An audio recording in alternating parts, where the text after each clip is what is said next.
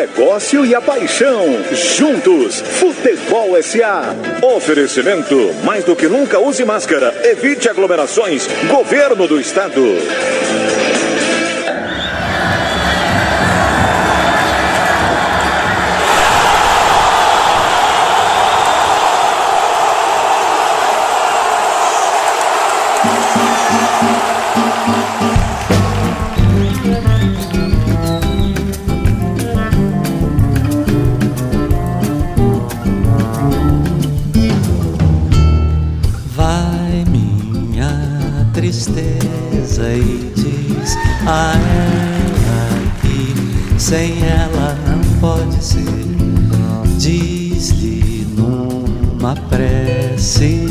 Que ela regresse, porque eu não posso mais sofrer. Chega de saudade, a realidade é que sem ela não há paz, não há beleza, é só tristeza e a melancolia que não sai de mim, não sai de mim, não sai. Se ela voltar, se ela voltar, que coisa linda, que coisa louca. Pois há menos beijinhos a nadar no mar do que os beijinhos que eu darei na sua boca. Dentro nos meus braços, os abraços de ser milhões. Opa, excelente manhã para você que se liga aqui conectado na sociedade em AM 740 FM 102,5 na plata, nas multiplataformas, no Sociedade Play também, no YouTube. Está começando mais um Futebol SA. Eu sou Flanquel Lima. Não estranhe mais uma vez, o Cássio Cardoso está conosco, mas estará em outra dimensão também. Estou com os queridos Morreu, amigos. Não, não. Ah. não. Morreu, mas está vivo. Morreu, mas passa bem. o Futebol SA de hoje, você ouviu aí na interpretação de Caetano Veloso. Que saudade, né? Que chega de saudade, chega de saudade, que tem tudo a ver com o nosso tema. Eu estou com o Renatinho Guereville, com o nosso querido Marcelo Azevedo, remotamente, aí sim, outra dimensão, Tom Asma e também Cássio Cardoso, para a gente debater um tema muito interessante.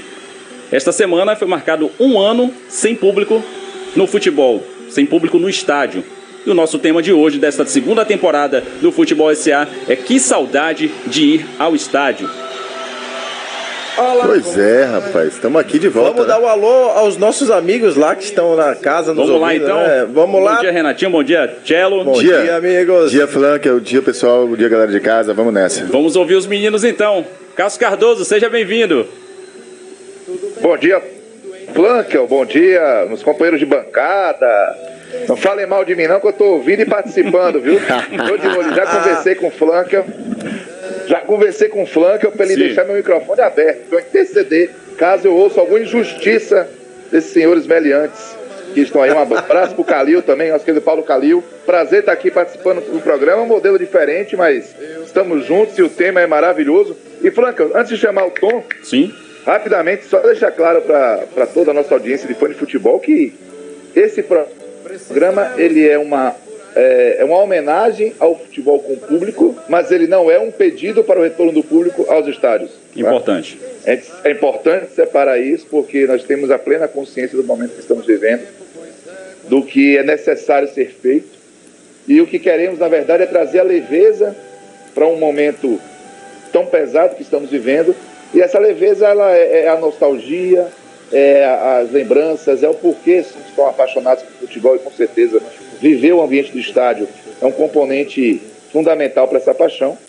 E, claro, trazer algumas questões de repercussões financeiras, técnicas, de todos os processos que estamos vivendo. Mas não estamos aqui fazendo o programa para pedir a volta do público, porque isso, é, com certeza, não é o momento e sabemos muito bem disso aqui no Futebol SA. Boa. Boa, Boa Cássio, bacana registrar. Renatinho? Cumprimentar então nosso querido Tom Asma, que também está remotamente, está da sua manso, na sua luxuosa mansão, no seu apartamento. Oh, esta alma que é a mais jovem desta trupe, entretanto conservador porque é amigo dos velhinhos da International Board. Tudo bem, Tom? Bom dia. Bom dia, meus queridos. Quero deixar claro que eu estou na mesma dimensão de vocês. Ah. Isso, aqui, isso, aqui, não é uma ligação mediúnica. Né? Nós estamos na mesma dimensão. Importante. Mas agora vocês vamos vão lá, ver vamos... o que a gente passa remoto, hein, pai? Se prepare. Me, tra me tratem bem, tá certo? Por favor, me tratem bem. Vamos serão, nos divertir. Serão todos muito tá bem certo? É tratados. É importante tratar bem o coleguinha, tá bom? Vamos lá.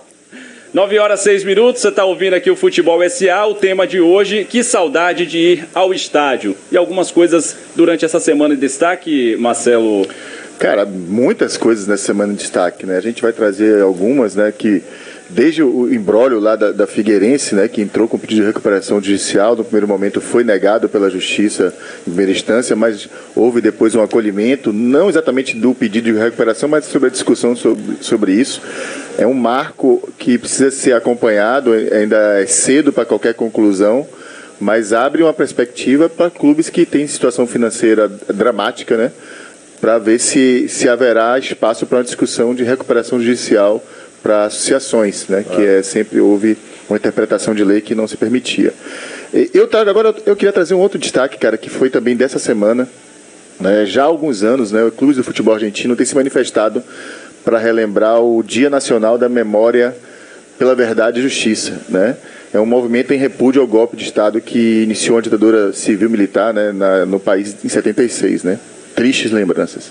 Em 2019, o Banfield homenageou é, familiares e restituiu a condição de sócio de 11, de 11 vítimas né, de, da ditadura militar ligadas ao clube. Né. Esse, esse processo, desde então, alguns clubes argentinos têm se manifestado ano após ano né, sobre isso. Lá atrás, o Atlético Tucumã fez, River, Boca, Estudiantes, São Lourenço. E este ano, agora em 2021, River, Boca e Racing, dos que eu acompanhei nos últimos dias, tá? porque pode ser que outros clubes também estejam fazendo a mesma coisa, só para citar alguns, voltaram a se manifestar convocando familiares de sócios e sócias desaparecidas durante o período cruel e desumano né, da ditadura militar argentina. A convocação é para que esses familiares possam reconhecer suas histórias e reivindicar sua condição societária.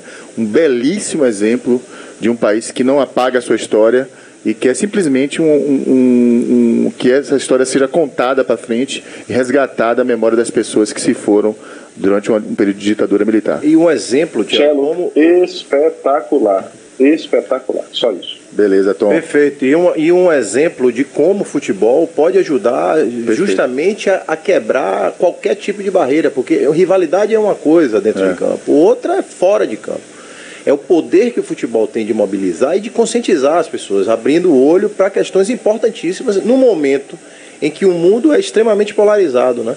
Que se polariza qualquer tipo de coisa, que tudo é um bavi, que tudo é um fla-flu, que tudo e, e, no momento em que o mundo cada vez mais se fecha por condições das, nesse caso, uma condição sanitária, Sim. Então a gente vive aquele. Bom, a gente está num momento em que o mundo vai se fechando, em que o Brasil ali também se fechando, e aí vira aquela, aquela polarização de diversas discussões.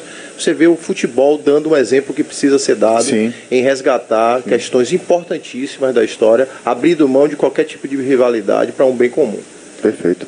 Tom, quer falar alguma coisa? Cardoso, é Tom Asma a, a, a, civilidade tem que estar acima de qualquer tipo de rivalidade. É isso aí. É, não, eu tô, Vamos em frente. Estou acompanhando aqui, concordo plenamente com vocês e acho que a gente acaba mais uma vez tendo um exemplo é, da percepção que o futebol argentino tem de suas, suas atribuições periféricas, né, mas que não, não menos importantes em relação à, conscientização social, a, a debates sociais é, relevantes. Então, acho que é um posicionamento. Posicionamento dá até uma esperança, né? Acho que a gente acaba pegando exemplos próximos e, e, quem sabe, aplicando aqui de alguma forma. E isso diz muito da nossa necessidade quando a gente enxerga alguns clubes entrando na justiça para não se paralisar o futebol, né? É, a, gente, a gente percebe que é, há muita diferença de prioridade na cabeça de quem está à frente dos clubes. É claro que cada clube tem a sua prioridade, mas existem prioridades em comum, né? que eu acho que elas não são percebidas ainda. Acho que Boca e, e eles acabam deixando isso claro. Prioridades em comum e mais relevantes até do que o próprio futebol. E eles acabam é, é, levantando uma bola para isso. Muito bem, 9 horas e 11 minutos. Você está aqui no Futebol SA hoje. Que saudade de ir para o estádio. Essa, esse episódio número 10 da temporada 3 do Futebol SA. E nós vamos destacar agora o número, número 11, do dia. Número 11. Número 11, desculpe. Isso. Número 11, temporada 3. E o número do dia de hoje é com o nosso querido Tom Asma. Fala aí, Tom. Número é. do dia. Agora. Vamos nessa. Número do dia: 217 milhões de reais. Ah, Vocês permitiram rapaz. Repita Poxa, mais uma vez, eu tô Tom. aqui, Tom. 217 milhões de reais. Tenho certeza que o nosso ouvinte vai acertar, porque tem a ver claro. com. Uhum. Ah, tá bom. Certo. Vocês permitiram isso? Sempre essa conversa. Eu vou protocolar. Protocolar uma reclamação. Tá certo. Pessoal da ouvidoria aqui. No, nada, número do dia, 217 milhões de reais. O Tom Asma trouxe pra gente. Você participa em 996561025 aqui no WhatsApp do Futebol da Sociedade, do Esporte da Sociedade, também no youtube.com barra futebol Fazer sua justiça, Tom, é um número doido. Sim. Que exista. Mas não é um difícil, não. Começou, é, a, começou a defesa pronto, muito bem. Começou, é um número é. doido. Já, já viu, já é viu um número maluco Obrigado, que exista. É já, que... já, viu que tem um bloco de coalizão ali, né? Obrigado. Deixa eu mandar um abraço Valeu, pra galera do YouTube. Nada, irmão. Ó, Rivelino Santos Rocha lá de Tabuna já tá aqui, o Ricardo Guimarães sempre com sempre, a gente Ricardo, redes, braço, no irmão. Twitter, Leomar Pinto, Alisson Silva Pontes que bate carteirinha aqui, Diego Melo, grande abraço pra turma toda do YouTube, vamos nessa. Muito bem, meus amigos, é, essa semana foi o marco de um ano. Um ano sem ir ao estádio, um ano sem públicos no estádio. Um ano que parou, né, na verdade, né? Foi é. justamente na semana de 17, 18 de março de 2020, quando praticamente o país, né, parou para iniciar essa discussão né, e o enfrentamento do, da Covid. Né? E, e, e diversa, de diversas formas nós discutimos isso. Passou um ano, o futebol voltou e o futebol hoje está de novo aí até com, com com, com a iminência de poder parar novamente. Mas o nosso marco aqui é a ausência de torcedores no estádio, ou seja... É saudade, né? A saudade. Nós não estamos no estádio de futebol. O que, que isso representa, Tom? Cara, Pô, Marcelo. Bicho, é, quando surgiu essa ideia de discutir um pouco sobre isso, justamente porque estava ali, né, se fazendo um ano desse momento, né? E a gente falou, cara, como, como era bacana se ir a um estádio de futebol, né? Como era prazerosa essa atividade de, de aguardar o dia do grande jogo, da, da ida ao estádio com os amigos, do pré-jogo, como a gente chama, né, daquela, daquela breja ali na entrada do estádio, é, a discussão sobre a escalação, como é bacana viver um jogo dentro de um estádio de futebol, né, o grito de gol engasgado que a gente solta ali naquele momento, né, a dor da derrota, a lamentação da derrota também, o pós-jogo, né, a volta para casa, enfim, tem toda uma série de elementos que compõem é, o, o, jogo de futebol e a ida a um estádio, que para todos nós que gostamos demais disso, tá dando uma saudade enorme, né? E por isso que a gente queria, na quinta-feira, na reunião de pauta, te lembrou de diversas situações que, que aconteceram, né? Que, que a gente já vivenciou dentro do estádio de futebol. E por isso que gente trouxe essa provocação, né? Eu, eu vou mais à frente um pouquinho, talvez no segundo bloco, defender um argumento aqui que eu, que eu construí e também a partir das leituras que eu fiz nos últimos dias, mas que é, a ausência de público no estádio, cara, roubou a alma do jogo, né? Ela definitivamente roubou a alma do jogo. A gente precisa discutir os efeitos que isso trouxe, não apenas para o programa de sócio-torcedor, para o match day, para a bilheteria, a gente vai falar sobre esses números aqui, mas falar sobre a alma do jogo, né? De que forma que, que é, é um termo que eu vou usar mais à frente, mas a paisagem sonora do futebol foi dramaticamente piorada pessimamente piorada, Tchelo. É. É, só acrescentando assim, eu acho que a grande formação de um torcedor nato de futebol se faz dentro de um estádio. É. É, é claro que ao longo da vida é, a, a, pessoa pode não ter a oportunidade de ir tanto a um estádio, por diversos motivos. Por exemplo, se o seu time for de outro estado, você. Caso, né? Que é o seu caso, você já vai ficar restrito algum tempo. É, diferentes prioridades da vida. Eu tinha amigos que, eu, que a gente frequentava muito estádio ali aos 13, 14 anos e que hoje em dia eles não frequentam mais, porque foram colocando outras prioridades de vida, trabalho, trabalho, de deslocamento, morou em outro lugar, moram em outro lugar, então você tem outra dificuldade. Mas é, é sem dúvida que a presença no estádio que ativa aquele gatilho lá do descobrimento da paixão do cara, é quem sela esse casamento eterno entre um torcedor e o seu clube. Isso aí eu não tenho a menor dúvida, até porque no estádio é que a magia se forma.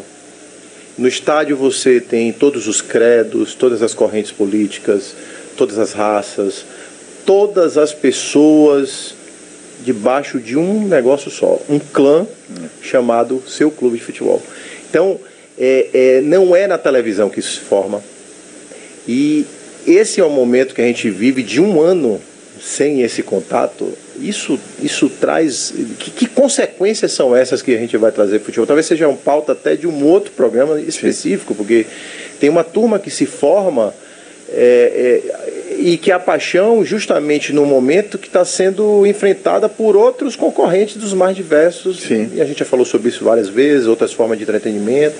E tem um texto muito legal no blog do Esporte TV, chamado Catarse Coletiva. Ah, é muito legal. A experiência do torcedor nos estádios. Cara. Muito legal. E nas pesquisas eles concluíram é, alguns pontos, mais especificamente quatro, que fazem, que dão relevância de um torcedor ir para o estádio.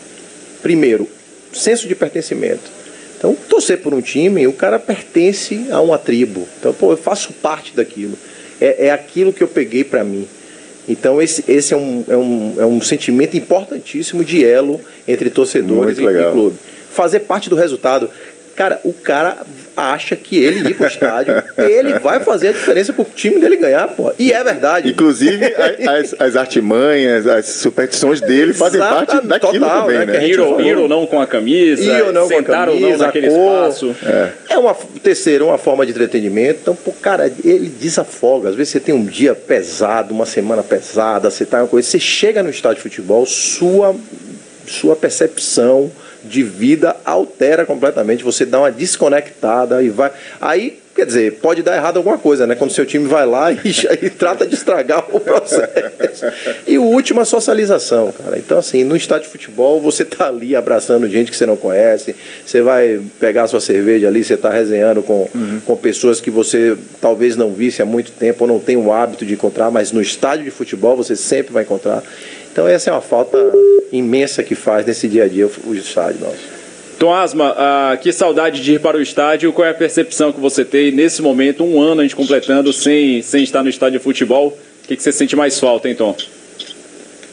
Ah, eu acho que é, é muito por aí mesmo, né? Você percebe que existem vários tipos de torcedor, vários. Tem cada um torce do seu jeito, cada um torce como sabe torcer, né? Não tem certo nem errado. Mas entre eles existe um tipo específico que é o torcedor de estádio. É, há, uma- particularidade daquelas pessoas que têm o hábito, o gosto, né, de, frequentar estádio com, com regularidade. Quem frequenta estádio regularmente tem uma relação diferente com o seu time, tem uma relação diferente com o ato de torcer, porque fazer estar dentro de um estádio, fazer parte de um coro de 40, 50, 80 mil pessoas, velho, só, que, só, que, só quem já passou por aquilo, só quem sabe né, o que é aquilo, é quem entende o que eu estou falando. Estar lá é diferente. Eu não quero dizer que seja melhor, nem que seja pior, de novo, cada um é que sabe, é que tem prazer de saber como é que sabe torcer pessoalmente, mas é uma outra forma de intensidade. Assim, quantas relações foram construídas em estádios? Relações de amizade, relações de amor, especialmente relações de pais e filhos. Na quinta-feira, por exemplo, a gente, lá no nosso reunião de pauta, a gente abriu espaço para que muitas pessoas pudessem falar sobre as suas experiências né, em estádio. E é engraçado porque depois, durante, durante a reunião e depois da reunião, eu recebi alguns apps de amigos, inclusive gravações, contando as suas histórias de estádio. E em todas as- essas histórias, as pessoas não estavam sozinhas. Elas sempre estão ou com a namorada, ou com a esposa, ou especialmente com seus pais ou com seus filhos. Então, estar no estádio é uma, é uma emoção muito, muito diferente. É ali você bota tudo para fora, as pessoas que têm uma vida mais contida, muitas vezes veem naquele momento do estádio uma chance para poder extravasar as suas alegrias, as suas tristezas. Claro que se tudo for feito de uma maneira respeitosa, sem violência, né, entendendo também os limites, é sempre muito bacana. Mas eu vou te falar, cara, ir para estádio é muito bom, aquela atmosfera é espetacular. Só quem frequenta é que entende o que eu estou falando. São 9 horas e 20 minutos. Cássio, antes da gente sair pro primeiro bloco comercial, antes de você também ser, se forjar esse grande comentarista que é do futebol, ah, você foi torcedor de arquibancada por muito tempo e a sua percepção, o que mais você sente falta, Cássio? É, isso, Flank. Eu, é, eu, eu sinto falta de que representou minha formação, né? Como torcedor, eu acho que Cello, Tinho e, e Tom, eles foram muito felizes assim na elencando essas, esses componentes, né? E eles todos são muito, muito vivos para mim. Eu estou aqui vendo o Paulo Bono, que falou no YouTube, né? Que eu estou aqui usando no YouTube. E ele falou o seguinte: a ponto de eu nunca deixar de forma alguma minha filha pro tio pro estádio ver o Bahia na Fonte Nova. Porque Paulo Bono é Flamengo. Paulo Bono é Flamengo. E o tio é, é, e o tio é Bahia. Então, assim, o, o estádio de forma. O meu padrinho, que é Vitória, ele me levou para muitos jogos do Vitória. Vitória jogou uma Série B em 92 que eu fui a quase todos os jogos na Fonte Nova. Escapou, hein? É, Escapou. meu padrinho me levava, e eu gostava. Mas meu pai também me levava para jogos do Bahia e eu acabei é, é, apaixonado pelo Bahia. Já, já torcia para o Bahia antes, né? Desde mais cedo, mas meu padrinho me levava para ver se conseguia reverter ali o Vitória de, de Luiz Carlos, Rodrigo Chagas. Então, assim, tinha Artuzinho, galera, Zé Roberto. É, Artuzinho, Zé Roberto. Roberto Cavalo já estava nesse time? Já, já estava nesse time. 93, já? 92? Não, não, estava. Então, estava em 93. 93. 93. Foi 92. Então, assim, mas é, a, as memórias de estádio, para mim, elas são maravilhosas. A falta de torcida é absurda. Inclusive, quando já ainda tínhamos público no estádio e que eu ia apenas como comentarista, é muito diferente, entende? Porque é, é lá cê, aí você está trabalhando, quando você vai viver só o jogo, a emoção, Maria, é indescritível, assim. Eu sinto uma falta absurda. É, eu torço para que a gente em breve tenha condições de viver isso e, claro, formar novas gerações de torcedores, que o que Renatinho falou para mim foi muito importante. Tem uma lacuna aí, né? Esse tempo. E essa lacuna tem que ser ocupada por uma geração de crianças que estaria é, tendo contato com esse ambiente e formando sua paixão para transmitir para frente. A gente não vai, esse espaço foi perdido, mas se a gente organizar o futebol direitinho, deixar é, é, ele mais atrativo. Tenho certeza que o estádio lá na frente vai voltar a ser muito, muito agradável para a criança. Também a gente vai conseguir manter essa, essa paixão por gerações. Isso, isso já que você está falando também é bem legal, Cacito, porque a gente já abordou alguns programas atrás aqui, né? O futebol não pode perder a oportunidade de investir em pesquisas para entender os impactos que a ausência do público no estádio, o afastamento do, do torcedor do estádio terá na formação da, dos novos, das novas gerações de torcedores. É, essa é uma pauta que o, quem comanda o futebol, os clubes, a CBF, as entidades de futebol, a FIFA, tem que entender. Porque isso vai ter impacto. O cara já estava ali na dividida, né? Olhando já Netflix, olhando o jogo, o game dele, e ele passa um ano sem conhecer essa emoção que você acabou de retratar. Talvez passe mais, passe dois anos. Vai saber quanto tempo vai demorar para ele voltar a um estádio. Então, que efeito isso vai ter, né? A gente tem que ter responsabilidade, cara, para discutir isso. E eu não sei em que medida a gente está se movimentando nesse caminho. Na Bahia são 9 horas e 24 minutos. O Futebol SA volta já. Get the cool. Get the cool to shine. Get the cool. The cool to shine. Futebol SA.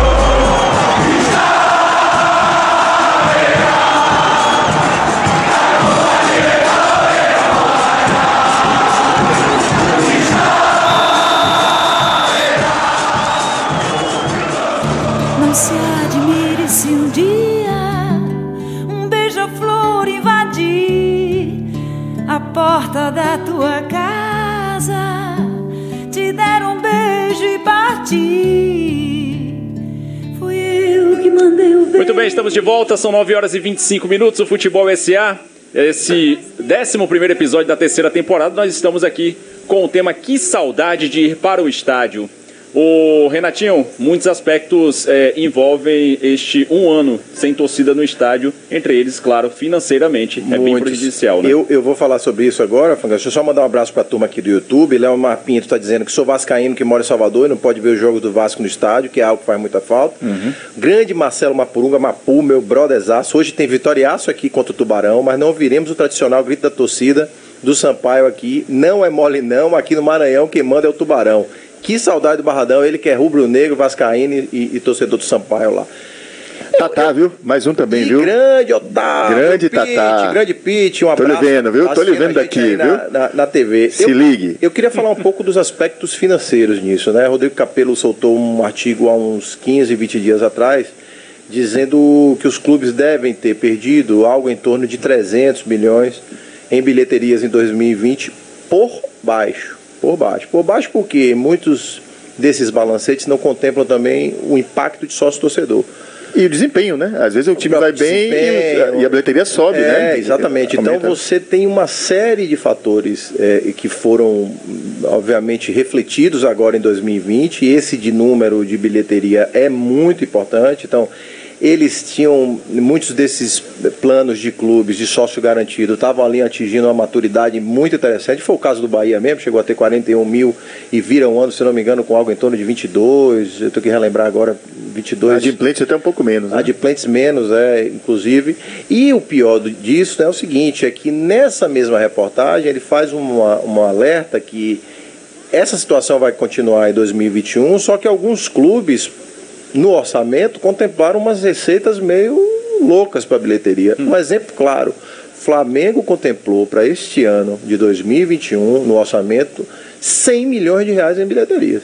Então, não sei de onde os caras tiraram que a gente teria 100 milhões de reais. Pois é, Calil, 100 milhões de reais de, é, de bilheteria esse assim, ano. Só para lembrar que esses orçamentos são feitos no ano anterior, né? Ele, ele, deve ter feito ali por volta do segundo semestre de 2020, né? Pois é. Provavelmente. É. Mas já tinha uma pandemia instalada e um ambiente de inúmeras incertezas. Eles né? fizeram até no último trimestre, viu, O último então, trimestre. É, então, estamos assim, falando é... de outubro, novembro, dezembro para frente. Estava claro ali que o Flamengo apostou é, que haveria, de fato, um retorno do público um ao estádio em algum momento 2020. É, então 2021. Essa conta, essa 2021. Conta, exatamente, essa conta vai precisar ser fechada de alguma forma. O Corinthians apostou em 25 milhões. Bem mais modesto. Bem mais modesto. Fortaleza e Ceará com 13, 11 milhões. E aí a gente precisa bater palma para São Paulo, Bahia e Grêmio, que colocaram é. zero de receita no orçamento é. de 2021. O, o, Grêmio tem uma questão, Tinho, que o Grêmio tem aquela discussão com a Arena, né? De, da propriedade da Arena e exatamente. da questão do, do estádio. Perfeito. Então ele já, já meio que que não usava essa receita na sua projeção de orçamento. Perfeito. Mas São Paulo e Bahia, de fato, zeraram a, a, a rúbrica de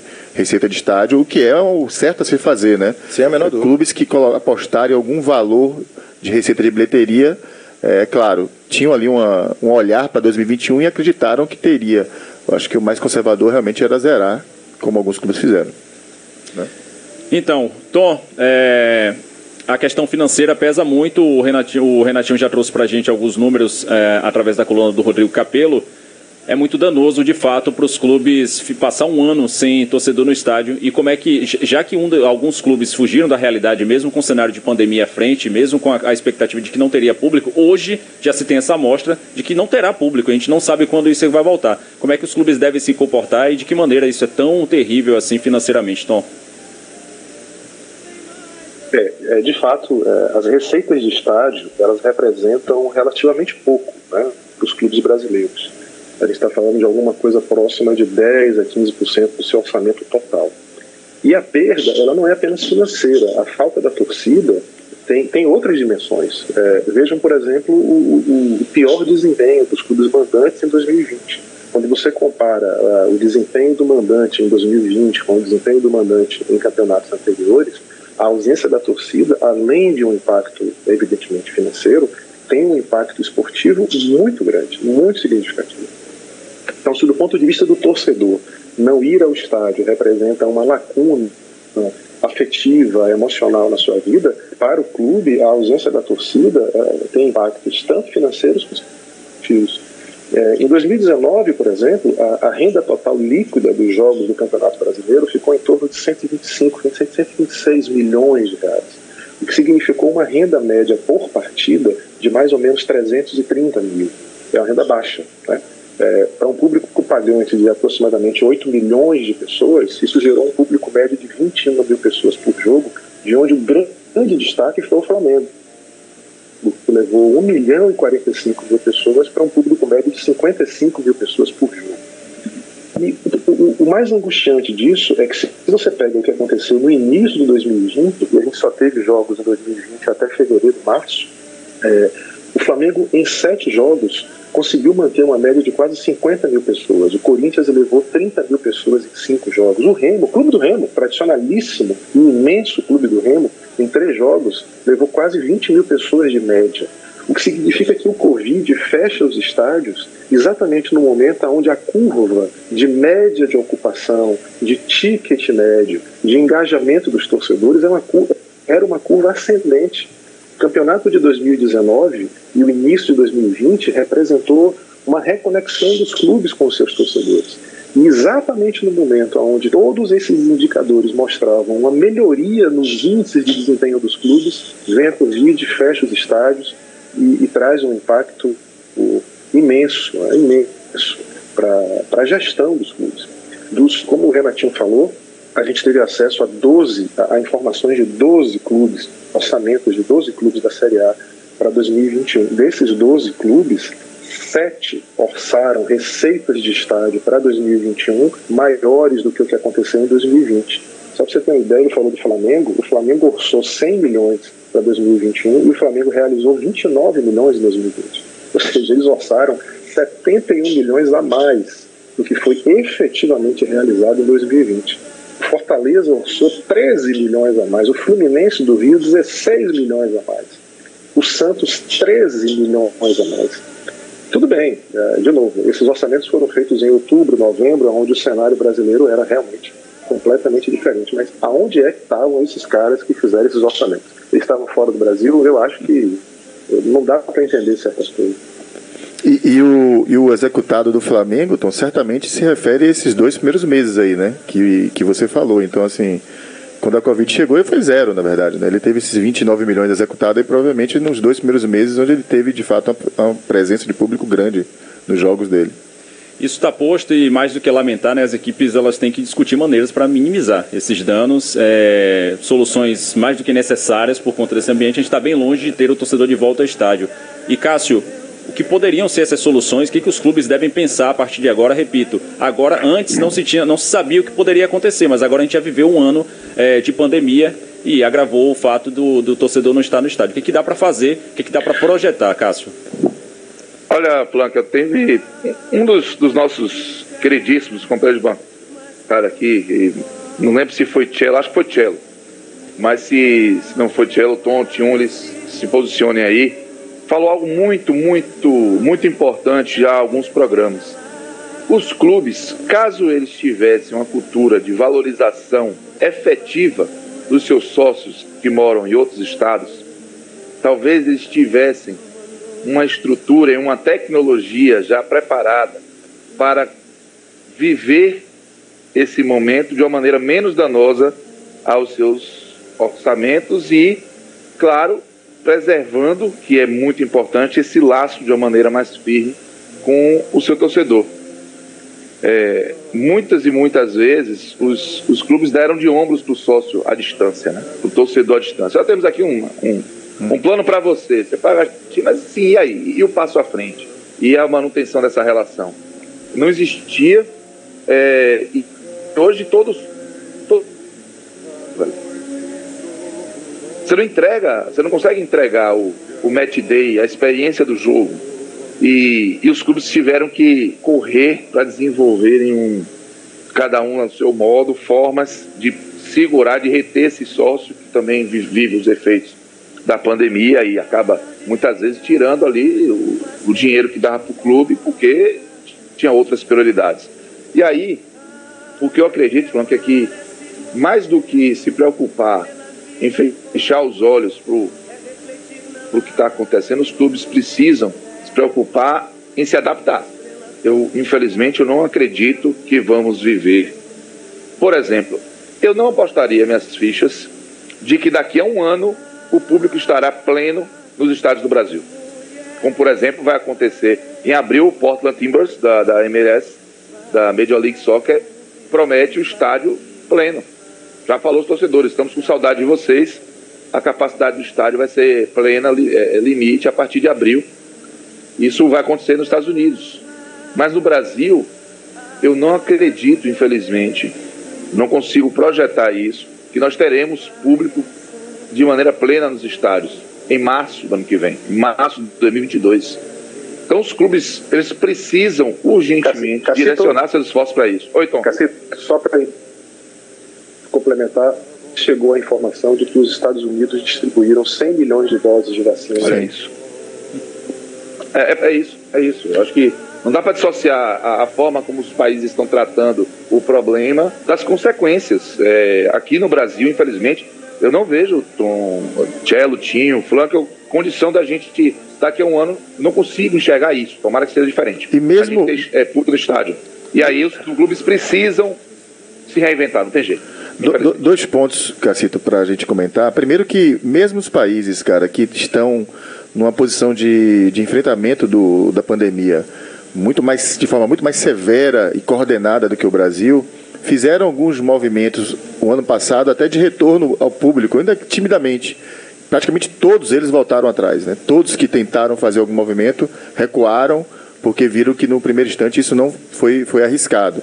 Então a gente não sabe mesmo o que vai acontecer nos próximos meses, mesmo em países que estão com um número de vacinação altíssimo como os Estados Unidos. Vai é. fazer um movimento agora de botar público no estádio, mas nada indica que isso não possa ser é. revisto mais à frente. É, né? Saiu a notícia da Rolling Stones, é uma revista é, famosa lá de fora, que os Estados Unidos vão começar a fazer shows, mas Sim. com a, a, pessoa comprovando lá a, cartão, a, a carteira de vacinação para entrar. Talvez o caminho vai ser esse aqui no Brasil, tá? É. Então o cara para entrar no, num estádio de futebol vai ter que levar a carteirinha dele lá comprovando a, a, a que, gente... ele, que ele foi vacinado. Primeiro deve começar A gente comentou alguns programas atrás sobre a, uma espécie de aplicativo que está sendo já testado em alguns é. locais do mundo que já teria uma maneira de identificar a pessoa que está imunizada de alguma maneira e permitiria o acesso da pessoa para grandes eventos. Isso estaria sendo utilizado já em shows e uma ideia que seja é, trazido para o futebol, mas não é uma coisa que vai acontecer no curto prazo. Só um complemento sobre a questão do sócio-torcedor que você trouxe e que Cássio comentou. A gente precisa lembrar que grande parte dos programas de sócio-torcedor estão ancorados na promessa de entrega de jogo, né? Sim, amém. Então, esse foi o, talvez um dos maiores problemas. Nesse aspecto, é, até se estranhou, pelo menos para mim, estranhou um pouquinho até a diminuição do Bahia, porque é dos poucos que oferece mais, muito mais, na verdade do Bahia oferece a possibilidade de você discutir o clube, é. né, democraticamente discutir o clube. Então, é, é, é, algo que poucos oferecem no Brasil e eu talvez fosse razão até para a torcida seguir mais próxima ali. Mas aí tem outro elemento, né, cara? A, a, o problema financeiro. A questão econômica. A questão econômica. Ela tem um impacto dramático na vida das é. pessoas e pode ter certeza, cara. A conta era de, de fechar o mercado ou pagar o programa de sócio, é, e, assim, e é um problema global, né? Você, eu peguei alguns números aqui da temporada 2018-2019 da Premier League. Incrível, por exemplo, o Manchester United tinha, teve 99,5% de ocupação do seu estádio. O estádio cabe 74.879, eles colocaram 74.498 de média. Então a menor média de ocupação de um estádio na Premier League foi do Sheffield, com 80% do estádio. Então, só 80, né? Só 80. Então, quer dizer, é um dinheiro que foi embora. E se você pega o relatório do Grafietti, do último que tem disponível, que é de 2019, é, esse bolo sócio-torcedor e bilheteria correspondia a 856 milhões de reais no, nos clubes naquele ano. Claro que não foi isso tudo que evaporou, porque parte desses sócios torcedores estão carregando ali, Sim. seguraram. Mas grande parte desse bolo de dinheiro sumiu. Segundo o levantamento da AUI, em 2019, as receitas com dias de jogos, que é o que você trouxe, Cello, é, fizeram dos 20 é, principais times brasileiros arrecadar 950 milhões. Então, assim, Sim. é muita coisa e muito parte disso ancorado só nos dias de jogos. Então, é. Quando, quando se, e já era, já era um risco naquela, naquele período, né? Porque era muito pouco para se entregar. E hoje, com o cenário de, de pandemia, sem público no estádio, fica uma arrecadação não à beira de zero, a zero de fato. São 9 horas e 40 minutos, daqui a pouquinho a gente volta para mais um bloco do nosso Futebol SA. Hoje nós estamos aqui com que saudade de ir para o estádio, estamos discutindo diversos aspectos aqui. E tem outra coisa, você participa em 996561025, o número do dia 217 milhões de reais. Agradeço ao Tom Asma. Voltamos já. Get the cool. Get the cool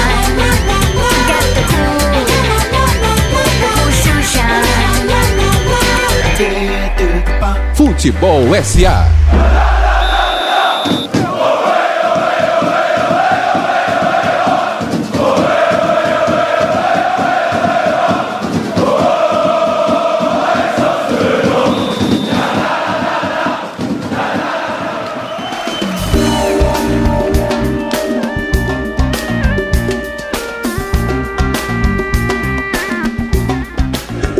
Meus amigos, estamos de volta para mais um bloco do Futebol SA. Hoje nós estamos aqui com um belíssimo tema. Que saudade de ir para o estádio. São 9 horas e 43 minutos. E atenção, a gente já debateu aqui no bloco anterior o que, que isso impacta financeiramente, no comportamento e tudo, mas e a questão de fato da saudade, Cello? Como é que é a saudade de estar entre os nossos alvinegros no Newton Santos? cara. Você, torcedor rubro-negro no Caramba, Barradão. dois botafoguenses aqui na Você, bancada hoje, torcedor hein? tricolor na Fonte Ó, Nova. somos maioria, hein? História é essa aí, rapaz? Somos maioria, hein? Acontece, viu, Poucas situações de Parece vida. que o jogo virou, hein? Parece, jogo hein? virou, Que saudade, hein? Cara, foi o que eu falei no início do programa, assim, eu acho que roubaram a alma do jogo. Roubaram no sentido claro, né, cara? Assim, é uma, uma forma poética, né, de te dizer de que maneira isso aconteceu com o futebol. Ontem eu estava lendo algumas coisas para me preparar para o programa de hoje, cara, me de- deparei com um texto, assim, bem legal, assim, cara, me falou bem alto, né? Foi escrito por Alisson Siqueira, que é mestre em música e professor da área de linguagem corporal e cultural da Uninter, né?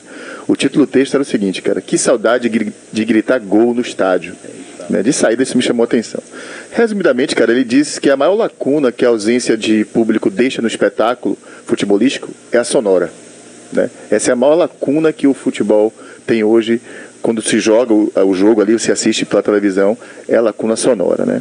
Ele explica que tem um compositor e professor canadense chamado Murray Schaeffer, né, que inaugurou um conceito bastante difundido na musicologia atualmente, que é o da paisagem sonora. Olha que interessante.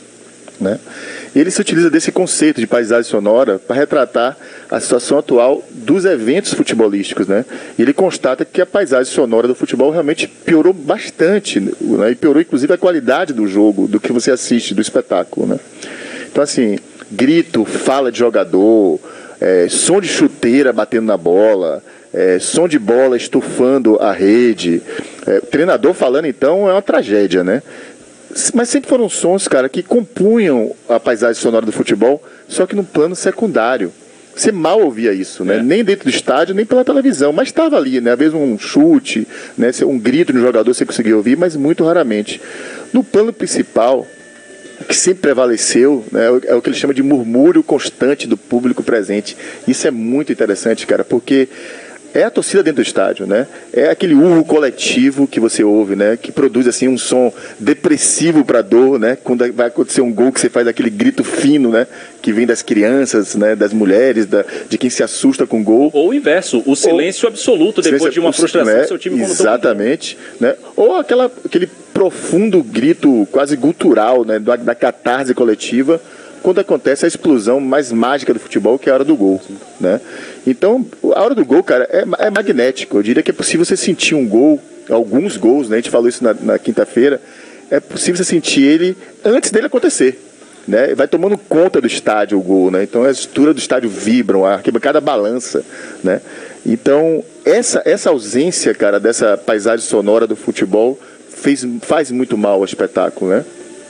Se tentou fazer algumas coisas, cara. Botaram aqueles pra mim insuportáveis, não os DJs, coitados, mas aqueles DJs nos jogos que pra mim acho aquilo horrível, deve dar nos nervos do jogador dentro de campo, aquele grito que não para. Né? Até porque no jogo não é assim, tem hora que o jogo, o estádio se fica em silêncio, Sim. tem hora que o estádio se prosta ali pra entender o que está acontecendo, então não fica aquele som que não se para nunca, né?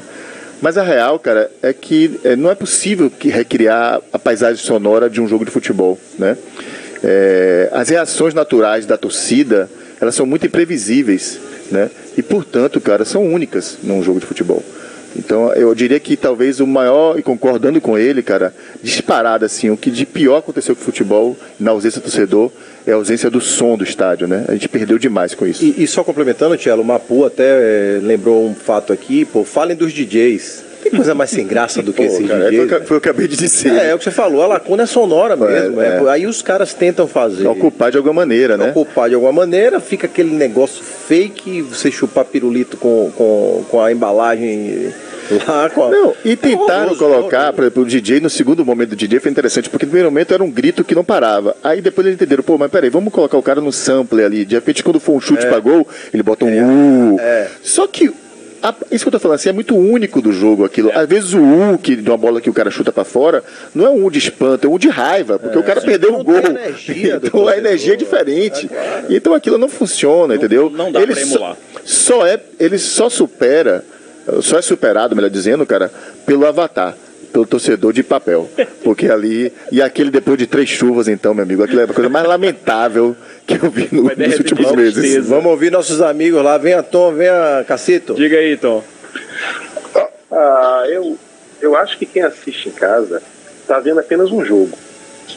Mas quem está no estádio, ele mergulha numa experiência sensorial que é muito mais completa. Né? Boa. O jogo, ele faz parte de um pacote muito maior.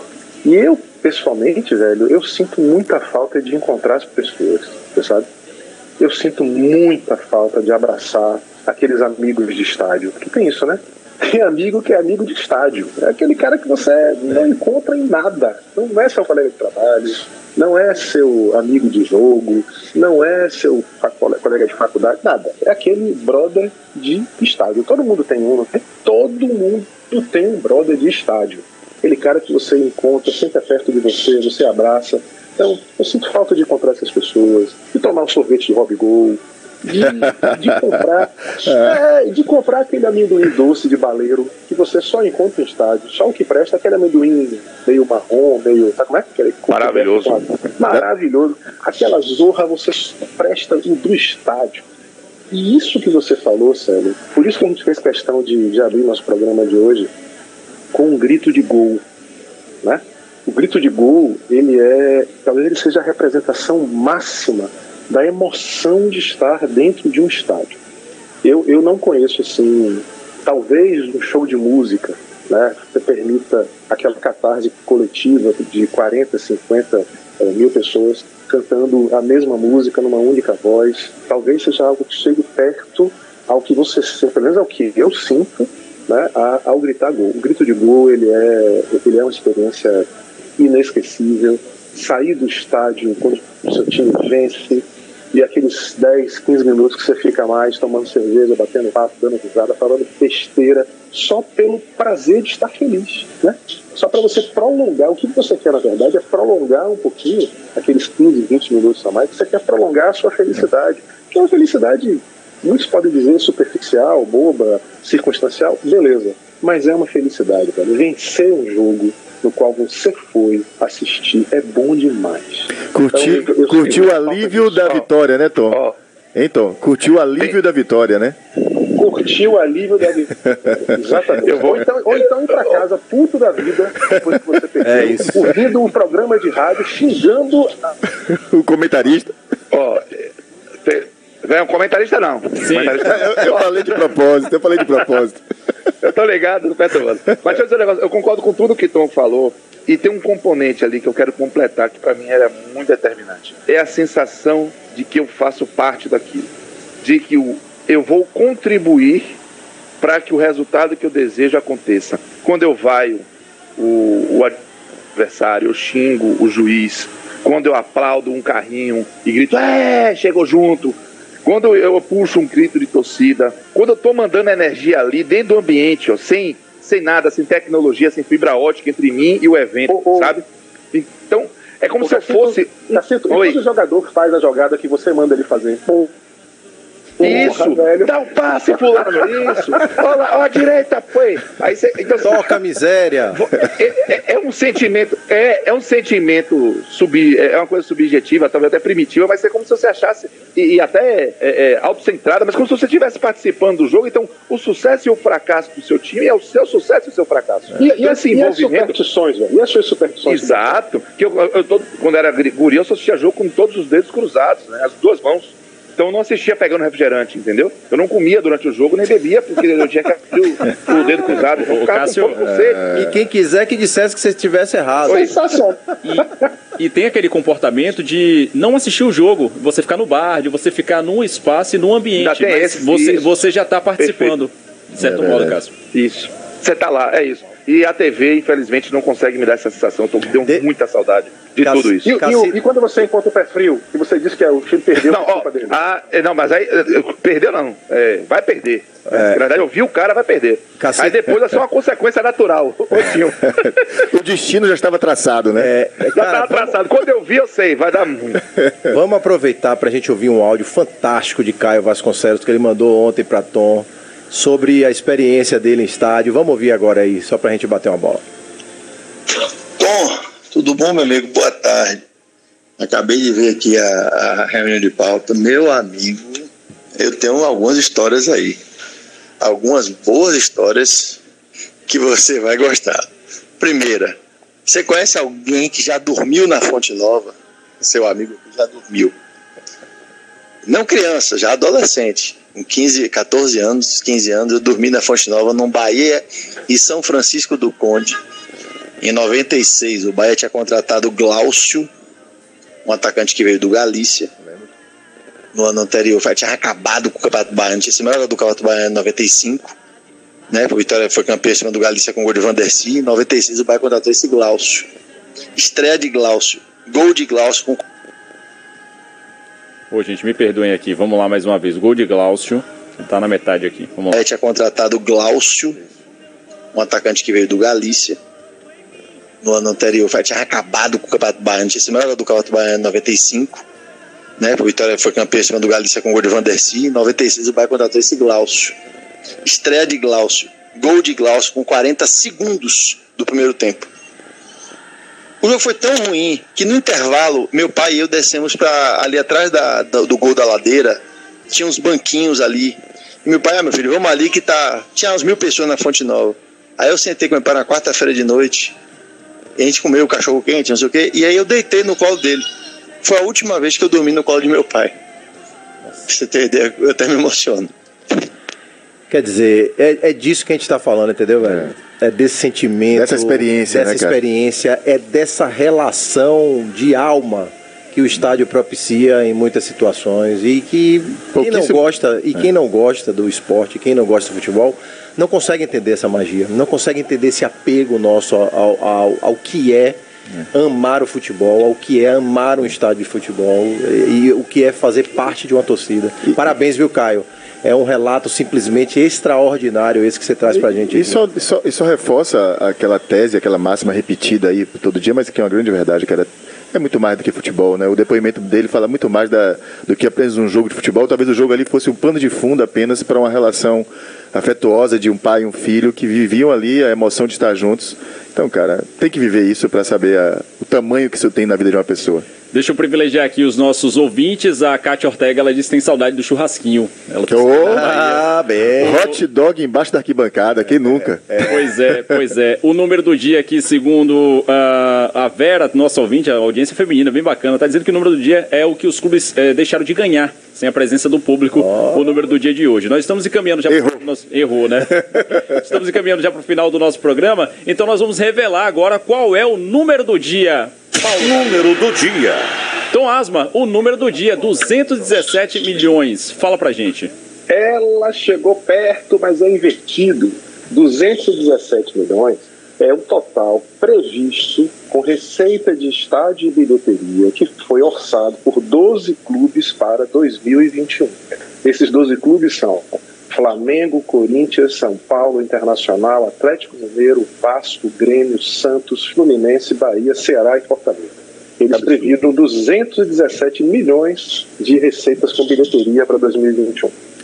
Só que desses 12 aí que você falou, alguns não orçaram nada, né? Você só listou eles porque foram que eles informaram que não tinha, mas Eles Bahia e São. Paulo não, é, não tinha Bahia, receita São nenhuma. Paulo e Grêmio orçaram zero. Zero. Tiveram a prudência de não orçar, não orçar receitas com bilheteria para 2021. Tom, um grande abraço pra você. Obrigado, meus queridos. Muito bacana. Diferente, hein? Programa. Uma... Diferente porque eu não fui pro estádio. Tá vendo? Olha a falta que o estádio faz. Pois é, Cacito, o um abraço, estádio, hein? É o estúdio. Um abraço, Flanco. Excelente analogia de tom. Senti a mesma coisa. Eu quero deixar um abraço aqui, um registro para a família e os amigos de Marcelo Ribeiro, torcedor do Bahia, conselheiro Boa, do Bahia, trabalhando na obra da Fonte Nova, que nos deixou, infelizmente, ontem, mais uma vítima dessa doença maldita que é a Covid. Força para a família e para os amigos. Fique em paz, Marcelo Ribeiro. Um abraço, gente. Foi muito bom. Valeu, queridos. Renatinho, você estava no estádio? Eu estava. Um abraço, amigos, e, e que a gente fique sempre com essa sensação de que o pior vai passar e um belo dia a gente vai estar de novo, todo mundo no estádio, é, vivendo experiências como essa que Caio relatou. Um abraço para a galera do YouTube aqui, Fabiano Souza, Alisson Silva Pontes, um monte de gente. E chamar a galera para nossa reunião de pauta na quinta-feira que tá bombando. Toda quinta-feira, toda quinta-feira às 21h37. Um abraço. Para isso, assine o canal do Futebol SA, ative o sininho para que você possa receber a notificação. Tchelo, um abraço. Cara, um abraço, mais uma vez um show participar aqui com vocês. Obrigado, Franca, pela força de estar aqui com a gente. É, deixar um beijo, um beijo enorme para minha esposa. Eu amo tanto, Mar, te amo demais. Mas queria deixar dois abraços finais, cara. Um para meu afilhado, Peu, né? Um moleque que eu vi nascer, amo demais. Acabou de fazer 27 anos na quinta-feira. E um abraço, bicho, super carinhoso, afetuoso para meu irmão Claudinho, amigo de todos Boa. nós do Futebol SA, que infelizmente ontem perdeu sua irmã nessa batalha é, desproporcional, cruel e desumana do Covid, né? Abraço, Claudinho, Claudinho, força, força aí, irmão, viu? Tamo junto com você.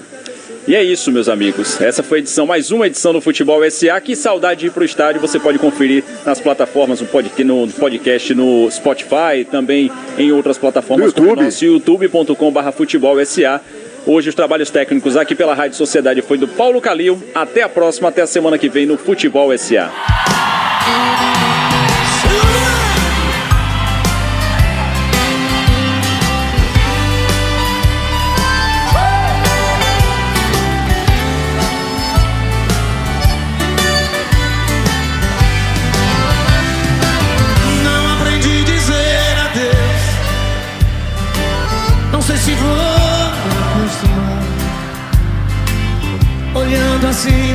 Sei que vai ficar nos meus A marca desse olhar. Não tenho nada pra dizer Só um silêncio vai falar por mim. Eu sei cortar a minha dor Apesar de tanto amor Vai ser